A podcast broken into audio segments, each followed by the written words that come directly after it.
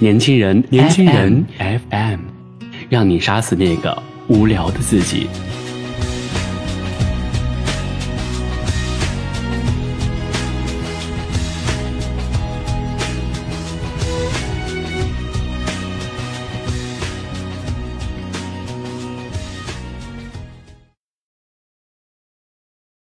挺胖了，得减减了。来，把衣服撩起来。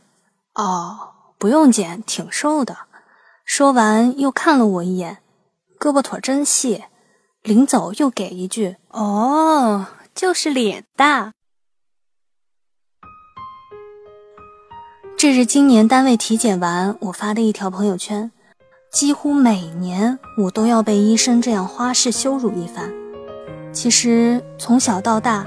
我是一直对自己的身材有要求的，绝不允许今生有机会看到自己大腹便便的样子。但相比上学阶段，随着新陈代谢的减慢，体重还是增加了不少。决定开始跑步是有一年回老家，在街上碰见一个中学同学，而同学不敢相认的时候。中学时的我身高一百七十九厘米，体重五十二千克，如今体重飙升至七十五千克，唉。请容许我怀念一下当年那无论怎么吃都不胖的美好时光。一开始夜跑劲头很大，但跑完一个礼拜之后，就得完全靠自己的意志力来支撑了。跑步在我看来是最为乏味的运动，相比篮球、乒乓球等有互动感的运动来说，它就是一种单调的重复，一圈又一圈。需要有如苦行僧一般强大的心智，再加上狐朋狗友晚上喝酒撸串的诱惑，跑步就显得更加孤苦无依，像是一个爱跟你苦口婆心讲大道理的朋友。你知道他是为你好，相处起来却总是兴趣乏乏。而我之所以能够坚持下来，其实是将它当成了一场自控力的博弈。高矮美丑无法改变，但身材的胖瘦是可以自己一手掌握的。除了少数病理性的肥胖，大多数人的肥胖都败给了自己的意志力。人是需要适时自虐的。这一周给自己设定目标八千米，下一周拒绝朋友的夜宵，完成九千米。这种自虐，每次完成的喜悦不亚于打完一场胜仗。那种完全自由控制自己的身体、管理自我抗拒诱惑的能力，其实是心理上的一种自我完成与修复。跑步最表层的乐趣在于过程中，你可以梳理一天发生的事情，思考自己工作和学习中的难题，或者完全思想放空，享受一天喧嚣结束后难得的独处。但更重要的乐趣在于自我较劲，咬牙坚持，听脂肪在哭。跑完八千米瘦成吴彦祖，跑完十千米帅成金城武。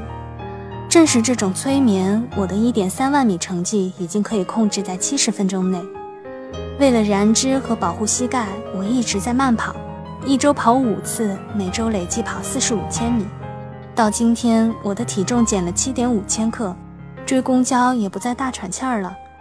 但比这些都重要的是，我学会了自我约束，每天看几页书，几点睡觉，碰 iPad 不超过半个钟头，吃多少饭。全按照目标进行，我是我的，不输给任何甜美的诱惑。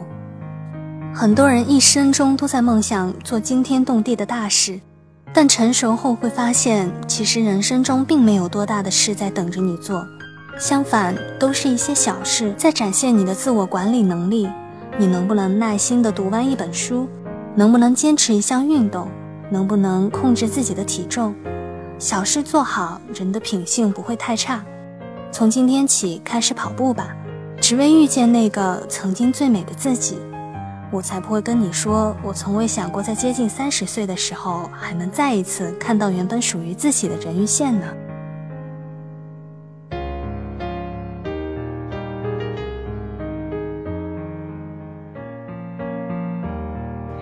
好了，今天的夜读就到这里，感谢大家的收听。了解更多信息，请关注我们的微信公众平台 UC 九八一，或直接搜索“年轻人”。我是主播莫青，我们下期再见。